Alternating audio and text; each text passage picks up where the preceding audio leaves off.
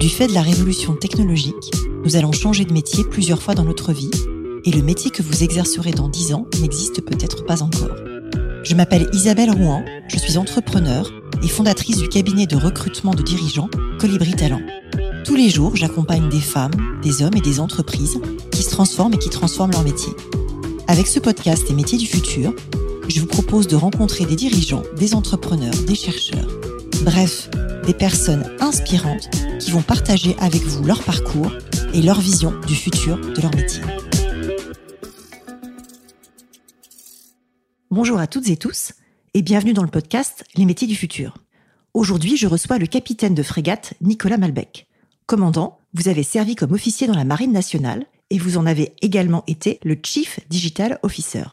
Vous spécialisez ensuite sur des sujets de cyberdéfense et en 2021, vous rejoignez l'école Hexagone et le commandement de la cyberdéfense.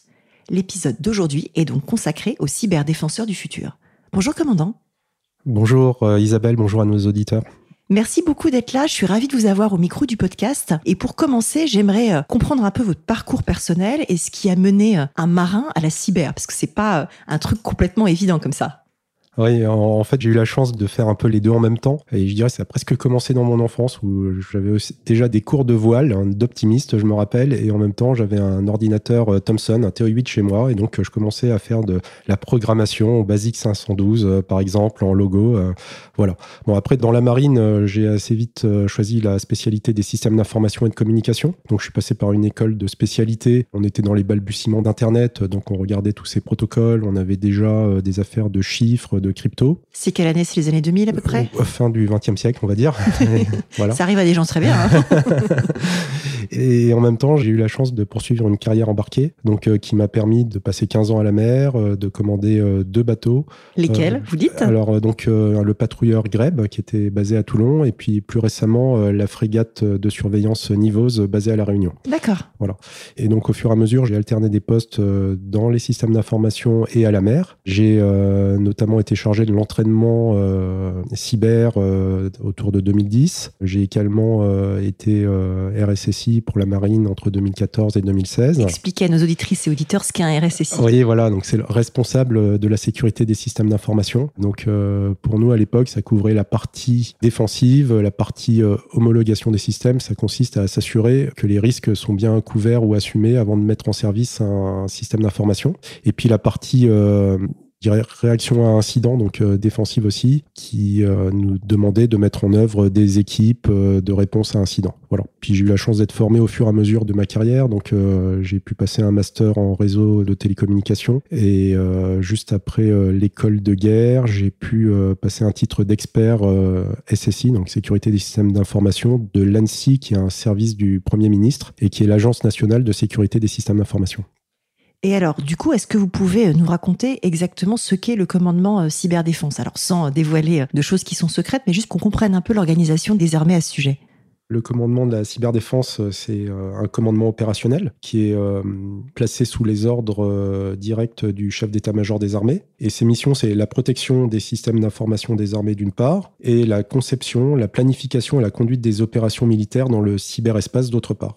Donc on, l'a tous bien compris, hein. aujourd'hui le cyberespace euh, c'est un enjeu de puissance et c'est vraiment important de se positionner en force dans ce cyberespace. C'est devenu un véritable champ de bataille c'est aussi un terrain de jeu pour la cybercriminalité. Ce n'est pas le cœur de sujet pour les armées, mais il y a des liens évidents et euh, on y reviendra peut-être euh, lorsqu'on parlera d'hybridité. Juste pour finir, donc les domaines de lutte concernés, c'est la lutte euh, informatique défensive, la lutte informatique informationnelle, d'influence même, et la lutte informatique offensive. Donc, ce qui peut être intéressant pour vos auditeurs, c'est que le ministère des Armées s'est publiquement exprimé sur ces sujets-là en publiant notamment des éléments publics de politique et de doctrine qui sont disponibles sur le site euh, internet du ministère des Armées. Eh ben, j'irai les mettre dans les notes du podcast. Alors justement, la menace cyber, elle est euh, très forte euh, en ce moment en France, et puis on a vu tout ce qui était guerre hybride, notamment en Ukraine récemment. Et la crise sanitaire, elle a quand même beaucoup accéléré nettement le télétravail l'usage des outils numériques. Est-ce que ça change quelque chose en termes de cyberdéfense? Parce qu'on est tous plus connectés, et donc on imagine qu'on est tous un peu plus vulnérables compte tenu de la variété et de la diversité des outils qu'on utilise.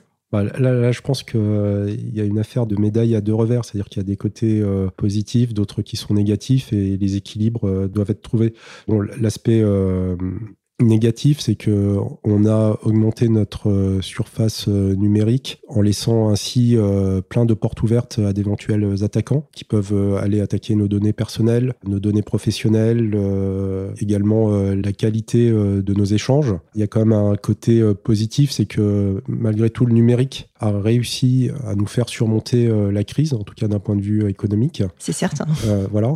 Je pense qu'il y a eu finalement une sensibilisation accrue des citoyens sur les sujets numériques. Je prends juste par exemple le QR code. Euh, tout d'un coup, on se met tous à utiliser un truc bizarre. Euh, alors, ça fait 20 ans que ça existe, mais effectivement, on s'en sert, on s'en sert maintenant, alors que, alors que c'était dispo depuis bien plus longtemps. Voilà, avec euh, des. Moi, j'aime bien parce que c'est un outil qui montre des propriétés mathématiques. On a 4900 petits carrés qui nous donnent, en enlevant ceux qui servent à rien, de puissance 4460 possibilités différentes. Et sur la sécurité, en fait, les entreprises, les employés, les citoyens, je pense, ont pris en les montant au fur et à mesure de la crise, des mesures euh, de cyberdéfense qui, je pense, euh, pour le coup, euh, vont rester. Notamment la prise en compte de la sécurité de la mobilité, bah, c'est quelque chose qui maintenant est bien rentré dans les mœurs. Alors à partir de septembre 2022, vous dirigerez le tout nouveau Master Cyberdéfense et Sécurité des systèmes d'information à l'école Hexagone. Est-ce que vous nous pouvez nous parler de ce cursus et nous parler d'Hexagone? Oui, alors l'école Hexagone, euh, c'est une école euh, qui a deux campus en France aujourd'hui, donc euh, un à Versailles et un autre à Clermont-Ferrand, et donc qui devront en ouvrir un à Grenoble, et puis à terme dans plusieurs pays à l'étranger. C'est une toute nouvelle école, c'est ça? Alors c'est une école qui a été créée en 2020, tout à fait. Et qui a combien d'étudiants Qui est spécialisée sur quoi voilà, donc c'est une école supérieure d'informatique. Donc il y a une euh, centaine d'étudiants par euh, campus et euh, qui permet de sortir des experts IT en cinq ans donc euh, qui ont un master. Et euh, aujourd'hui, donc euh, moi, ce que je fais, c'est que je développe la spécialisation cyberdéfense. Donc ça serait pour des étudiants qui arrivent en troisième année et pendant deux ans, tout en étant en alternance, ils se forment au métier de la cyberdéfense, pour lesquels en fait on répond à une attente des entreprises, des institutions. On estime que les besoins en talent cyber sont entre 10 et 20 000, ne serait-ce qu'en France. Au niveau mondial, c'est beaucoup plus quand on regarde euh, ces métiers, en fait, on se rend compte qu'il y a besoin d'une base technique et à partir de là, on va vers euh, tout un tas d'horizons euh, en partant de l'audit organisationnel ou technique, en passant par la supervision des réseaux, également par des postes de sensibilisation ou même de recherche. Donc vraiment, c'est très vaste. Beaucoup d'opportunités, beaucoup de postes à pourvoir. Donc a priori, vos étudiants, ils sont assurés de trouver du boulot en sortant. Oui, je pense. Et puis, euh, en fait, il y, a comme une pédagogie où on va euh, constituer des classes de 18 élèves maximum. Ce qui permet euh, bon, déjà d'avoir un suivi particularisé, de donner à chacun ses chances de bien réussir sa formation et également d'alterner les cours théoriques et les cours pratiques. Donc, avec une grande importance accordée à la pratique, avec notamment des exercices qui ont lieu en deuxième année cyber sur la gestion de crise. Où on essaie vraiment de mettre les étudiants en condition. Donc c'est de la simulation d'attaque. Voilà, alors il y a la simulation d'attaque, donc il y a la partie technique, mais je pense qu'il y a aussi toute la partie humaine, c'est-à-dire être capable d'expliquer avec euh, des mots simples euh, des questions techniques euh, compliquées, être capable de gérer la pression qui viendra des métiers qui auront besoin de leur système d'information ou des dirigeants ou de la com qui demanderont mais qu'est-ce qui se passe, qu'est-ce que je dis, etc. Et je pense qu'il faudra être suffisamment solide pour apporter la sérénité dont les équipes IT auront besoin pour rétablir la situation. C'est intéressant ces qualités que vous citez pour être un bon euh, cyberdéfenseur dans le futur et justement ces qualités humaines, ces soft skills, ces savoir-être de résistance à la pression ou de capacité à s'exprimer simplement.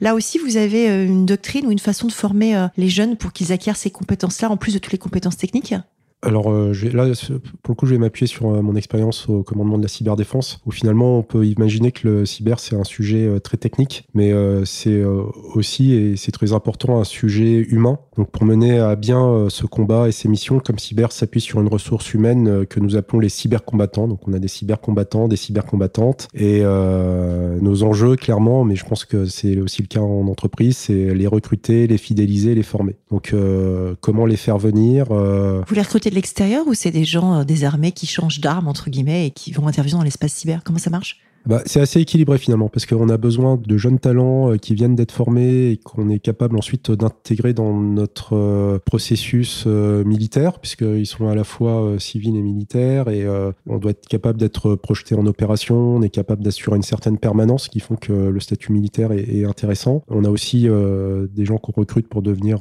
civils, soit agents sous contrat, soit civils de la défense.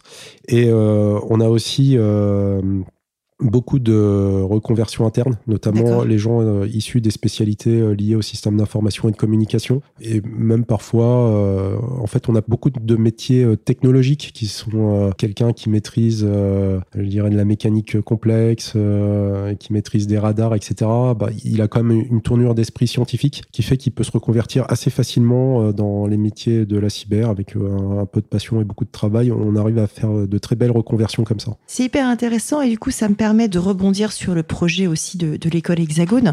Ce qui m'a intéressé quand j'ai préparé l'émission euh, avec vous, c'est que l'école Hexagone est la seule école aujourd'hui à prôner une souveraineté numérique pour euh, permettre d'assurer euh, notre autonomie technologique et protéger la pérennité des emplois en France. Et j'aimerais bien que vous partagiez avec nos auditrices et auditeurs votre vision du sujet. On a déjà fait un épisode de micro du podcast avec un angle plus européen, avec Thibaut Kleiner qui, à la Commission européenne, dirige la DG Connect. Mais je voulais bien vous entendre là-dessus, vous aussi, et justement pourquoi c'est important d'avoir une souveraineté numérique en France spécifiquement oui, bah, je pense que la souveraineté d'un État, si on revient aux définitions, c'est sa capacité à n'être soumis à aucun autre. Alors je pense qu'effectivement, euh, l'échelle européenne est la bonne pour ces sujets-là.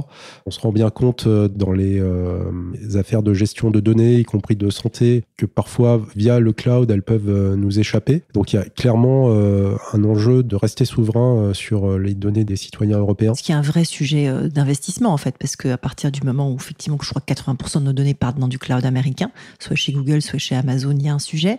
Moi, ce que j'ai en tête, c'est qu'effectivement, l'Europe essaye d'investir aujourd'hui dans du edge cloud, dans du cloud plus près, plus rapide, euh, a priori moins polluant et surtout beaucoup plus souverain. Alors, c'est pas le, cœur de ma responsabilité, mais ce que j'ai suivi, c'est qu'effectivement, on essayait d'adapter notamment la réglementation pour que même des acteurs, euh, je dirais, extérieurs à l'Union européenne soient tout de même obligés de conserver leurs euh, données sur le territoire européen. Il y a aussi dans les attributs euh, d'un pays, c'est euh, le droit de battre monnaie. On voit que tout ça, c'est un peu repris, euh, enfin l'exclusivité même. Hein, de battre crypto, c'est ça qu'on se dit? Ouais, voilà. On sent que tout ça, c'est mis à mal par les, crypto-monnaies. Donc tout ça, c'est des sujets nouveaux qui arrivent par le numérique. Il y a aussi dans le champ physique, hein, de façon très concrète, on a une économie numérique qui dépend des semi-conducteurs. Aujourd'hui, on sait que trois quarts de ces semi-conducteurs sont produits à Taïwan avec des capacités industrielles de précision, c'est-à-dire que euh, pour pouvoir euh, graver euh, une puce avec des précisions nanométriques. Bah, finalement, si on ne sait pas faire ça, ça veut dire qu'on est dépendant de sources d'approvisionnement qui peuvent nous échapper. Ce qu'on a vu en 2021 avec la pénurie des semi-conducteurs. Donc c'est vrai que ça pose pas mal de questions. Oui, oui. Par exemple, au commandement de la cyberdéfense, euh, nous, on est chargé de garantir la confidentialité, l'intégrité, la disponibilité de nos systèmes d'information. Et pour ce faire, ben, on va déjà commencer par regarder des architectures euh, et plus on arrive à intégrer des éléments euh, souverains dans ces architectures, et mieux on arrivera à sécuriser l'ensemble. Alors le renseignement a eu le bureau des légendes, la marine nationale, le champ du loup. Qu'est-ce que vous pensez de ce type d'approche un peu atypique pour faire connaître les métiers euh, militaires auprès du grand public Est-ce que ça aurait du sens pour la cyber? Alors on n'est pas producteur de films euh, chez Colibri Talent, mais euh, voilà, je voulais vous entendre un peu là-dessus. Oui, alors moi je suis assez fan des films que vous venez de citer. Euh, je suis allé voir au cinéma avec euh, mes enfants Le Chant du Loup. Euh, ils veulent tous être marins. Enfin, donc clairement, ça a un effet. C'est bien, il y a un sujet de transmission, c'est super. moi, je me rappelle avoir vu dans les années 80 le film War Games où on voyait un petit hacker et je sais que ça avait été fait avec l'armée américaine, notamment avec les forces de dissuasion américaines. Donc il y a quand même une tradition là-dessus. Nous, on essaie aussi d'avoir une approche atypique en proposant des exercices cyber à des écoles. On a eu récemment un exercice qu'on appelait euh, Cyber Humanum Est avec euh, des écoles à Nancy. Il y a également des partenariats qui peuvent être euh, tissés, mais dès le lycée, pour faire connaître les métiers de la cyber. Effectivement, l'accompagner de production vidéo, c'est probablement une bonne idée. Et puis, on peut aussi aider à financer les études avec des bourses cyber. Donc, par exemple, c'est la Marine nationale qui fait ça, qui propose une bourse qui peut aller jusqu'à 15 000 euros par an avec une condition de service service de 4 ans comme officier sous contrat à l'issue. Ah, c'est chouette, ça permet effectivement de, à des gens qui pourraient pas se financer d'accéder à un métier où il y a de l'emploi sans barrière sociale. Alors, la part des femmes dans la cyber, elle est très faible. Déjà, la part des femmes dans le numérique, elle est très faible. C'est 30% en France. Ça stagne depuis 2013. C'est 25% quand on est data scientist. Et c'est, à ma connaissance, à peine 10% quand on est dans la cyber. Qu'est-ce que vous en pensez? Comment est-ce qu'on peut accélérer sur le sujet? Et où est-ce que vous, vous en êtes chez Hexagone et chez Comme Cyber? Clairement, euh, l'ordre de grandeur est exact. Hein. Au commandement de la cyberdéfense, on a 13% euh, de cybercombattantes. Donc un peu au-dessus, c'est déjà pas mal. C'est un petit peu au-dessus, mais ça suffit pas. Clairement, euh, bah, il y a un besoin pour avoir une complémentarité des approches, mais aussi euh, bah, tout simplement euh, pour répondre à la pénurie de talent. On ne peut pas se priver d'une partie de la population. Donc, je dirais que sur l'emploi des femmes dans la cyber, ça rejoint un peu les efforts qui sont faits d'une manière générale dans l'armée, où là aussi on part d'un milieu peu féminisé. Je pense que déjà, ce qui est important, c'est que les femmes se sentent à l'aise dans leur environnement professionnel. Donc, on travaille tous à rendre euh, l'environnement euh, favorable. Il y a euh, un accompagnement particulier pour expliquer un peu comment se positionner dans ces environnements. Alors j'ai vu ça au ministère des Armées, mais j'ai aussi vu ça à l'école Hexagone, où lorsque une jeune femme vient pour étudier dans l'école, il y a un consultant extérieur qui lui parle de la place des femmes dans les entreprises où le taux de féminisation est peu important, et aussi en leur donnant des clés pour avoir euh, quelqu'un vers qui se tourner en, cas de difficulté. Donc du mentorat en fait. Voilà, c'est ça. Et j'ai l'impression que ça marche plutôt bien. Alors, on a parlé en début d'épisode de euh, cyberguerre, cyberconflit, euh, c'est guerre hybride. Alors, sans révéler de choses qui soient secrètes, qu'est-ce que tout ça vous inspire et comment aujourd'hui travaille un cybercombattant ou une cybercombattante? La guerre hybride, c'est clairement un sujet parce que l'informatique, la cyber, c'est une façon pour des groupes qui n'auraient pas euh, toute la panoplie d'armes de compter euh, dans, euh, dans les compétitions entre États. Donc il y a moins de barrières à l'entrée que quand on parle d'armement lourd, en fait, c'est ça qu'on se dit. C'est un talon d'Achille, plus facilement, je sais pas, mais en tout cas plus accessible. Exactement. Et puis ça peut être aussi hybride dans la mesure où même des grands États qui auraient des capacités militaires complètes peuvent euh, utiliser le cyberespace pour faire passer des messages, pour euh, mener des actions qui sont euh, pas forcément létales, ou en tout cas qui sont nouvelles par rapport aux conflits qu'on connaissait autrefois. Éventuellement, certains n'hésiteront pas à s'appuyer sur des groupes de cybercriminels avec lesquels ils sont plus ou moins liés. Donc en fait, cette hybridité liée à la cyber, bah, ça déstabilise un peu nos certitudes, ça mixe encore plus la partie civile et militaire dans les conflits. Donc il y a l'attaque informatique, euh, on va aller attaquer l'intégrité ou la confidentialité de nos systèmes, mais il y a aussi tout ce qui est relatif à l'influence. Donc ça c'est quoi? C'est les fake news, c'est la capacité à influencer dans un sens ou dans un autre une population? Exactement, et, donc euh, toutes ces affaires d'hybridité, la meilleure réponse en fait c'est la résilience, la résilience de la nation, être euh, bah, prévenu que des acteurs malveillants essaient d'influencer les perceptions et être capable aussi de se reconfigurer en cas de crise cyber euh, d'avoir euh, des plans de secours, euh, des plans de restauration, de continuité d'activité. D'accord, hyper intéressant. Et dans mon premier livre, j'avais imaginé un métier de hacker éthique, justement consultant cybersécurité, ce qui est le métier dont on parle là depuis le début de l'épisode. Est-ce que cette dimension éthique, elle est importante? C'est pareil, qu'est-ce que ça vous inspire? Bah, déjà, bravo pour euh, avoir imaginé l'éthique à laqueur, puisque vous avez été visionnaire pour le coup. C'est vrai que c'est des métiers euh, très recherchés. Après, ce que ça nous dit, c'est que finalement, qu'on soit dans le champ physique, euh, dans le champ informationnel, dans le champ numérique, bah, c'est toujours important de bien choisir son camp. Donc, il y a le camp du bien, le camp du mal.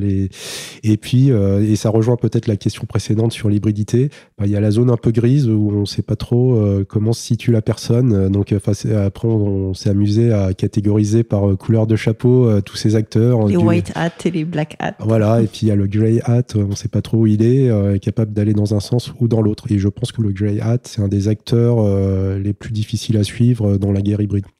Alors, qu'est-ce que vous voyez aujourd'hui comme changement lié au métier d'une manière générale du fait de la technologie?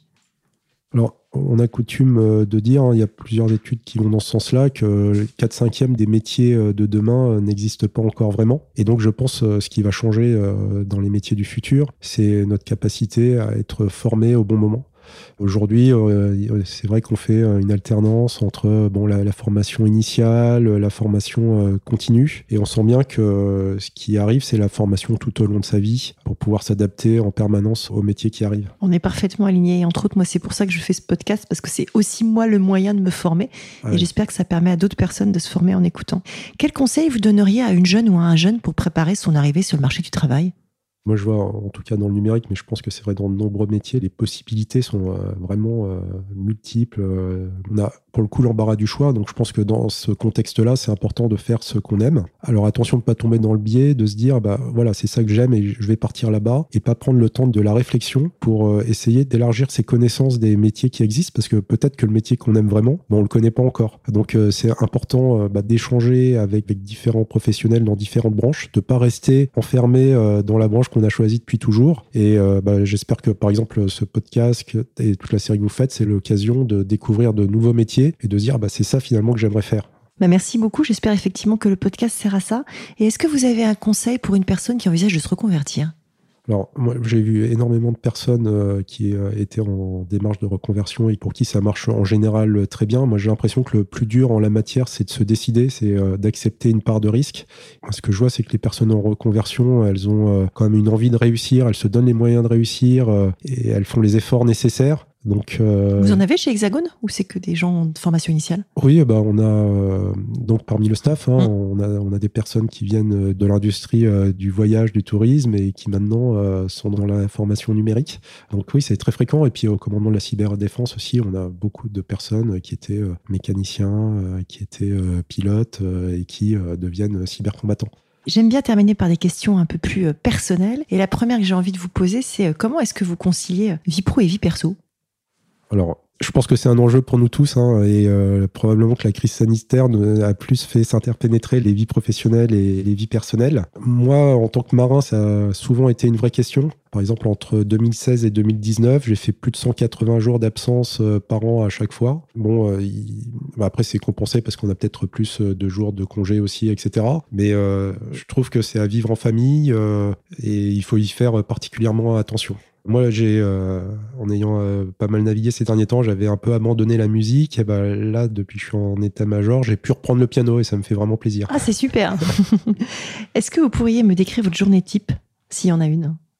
Pour partir de la journée type, moi j'aime bien partir de la mission quand mm. même, et donc au commandement de la cyberdéfense, dans la planification des opérations, ce qu'on cherche à faire, c'est de traduire un peu l'intention politique en effet militaire sur le terrain. Et euh, pour y parvenir, il faut rencontrer euh, tout un tas de personnes, d'organismes. Il faut s'assurer que tout le monde soit bien d'accord. Il faut aller chercher des partenaires en France, mais aussi euh, à l'étranger. Donc ça me donne la chance de ne pas avoir vraiment une journée euh, type, mais c'est toujours une journée riche, euh, faite euh, d'échanges, de rencontres. Et finalement, le, on peut s'imaginer qu'en tant que cybercombattant, on est toute la journée devant un ordinateur, mais c'est pas vrai. Il y a le travail en équipe qui demande du temps d'interaction et de voyage, etc. Qu'est-ce qui vous fait lever le matin? Bah, là, aussi, je vais peut-être repartir de mon expérience professionnelle, mais c'est vrai que je suis euh, dans une institution où euh, bah, le matin, on a la cérémonie des couleurs, et donc ça rappelle assez vite euh, le sens de la mission. Enfin, au-delà de ça, moi, ma vie professionnelle est, passionnante. c'est de la même façon qu'on ne sait pas quels sont les, métiers du futur qui vont arriver. On sait assez rarement quelle organisation on va finir par adopter pour affronter les défis nouveaux. Donc, il y a besoin de beaucoup de créativité, beaucoup d'échanges, et vraiment, j'aime beaucoup cette ambiance de travail. Qu'est-ce qui vous tient éveillé la nuit? Alors, moi, là, j'ai plutôt un bon sommeil, mais euh, parfois j'y renonce. Bah, c'est pour les, bons moments avec des amis, euh, en famille, euh, par la lecture ou certains films, voilà. de quel succès êtes-vous le plus fier? Alors, en mer, il y a plein de petites victoires, et notamment quand on est commandant d'un navire, le fait à chaque fois de ramener à bon port son bateau et son équipage, c'est vraiment très important. Et moi, je suis fier, après euh, mes commandements, d'avoir euh, réussi à ramener tout le monde euh, à bon port. Après, sur peut-être un dossier plus précis, quand j'étais directeur de la transformation numérique de la marine, je me suis chargé du dossier de la donnée, donc j'ai pu écrire la politique data de la marine, ce qui a conduit directement à, à, la création de deux centres, le centre de service de la donnée marine qui est à Toulon et le centre d'intelligence artificielle maritime qui est à Brest. Donc je suis assez fier de, de ces résultats. Vous pouvez. C'est quoi votre prochain projet? Alors, il y a forcément des projets autour des opérations en cours et, à venir. Donc là, je ne vais pas m'étendre, mais d'une manière générale, dans le numérique, il y a comment faire face à la pénurie de talents. Donc euh, j'ai ce projet que je suis en train de mener à bien de cursus euh, cyberdéfense euh, Hexagone. Et dans tous les cas, je pense que je continuerai à agir pour transmettre et développer les talents dans le numérique. Avez-vous un livre, un podcast, un média à conseiller à ceux qui s'intéressent au futur du travail? Alors je trouve que euh, il y a des séries américaines qui sont très inspirantes. Là j'ai regardé récemment euh, Silicon Valley, euh, qui est une série qui montre un peu les hauts et les bas d'une startup dans la Silicon Valley. Et il y a aussi une série qui s'appelle Upload, où on voit en fait un métaverse euh, dans lequel on accède euh, après la mort. Et pour le coup, on voit tout un tas de métiers. Par exemple, euh, opérateur dans le métaverse, guide, créateur d'espace, etc. Moi, j'aime bien un peu ces séries qui vont au-delà, qui nous permettent d'imaginer ou en tout cas de réfléchir aux métiers du futur.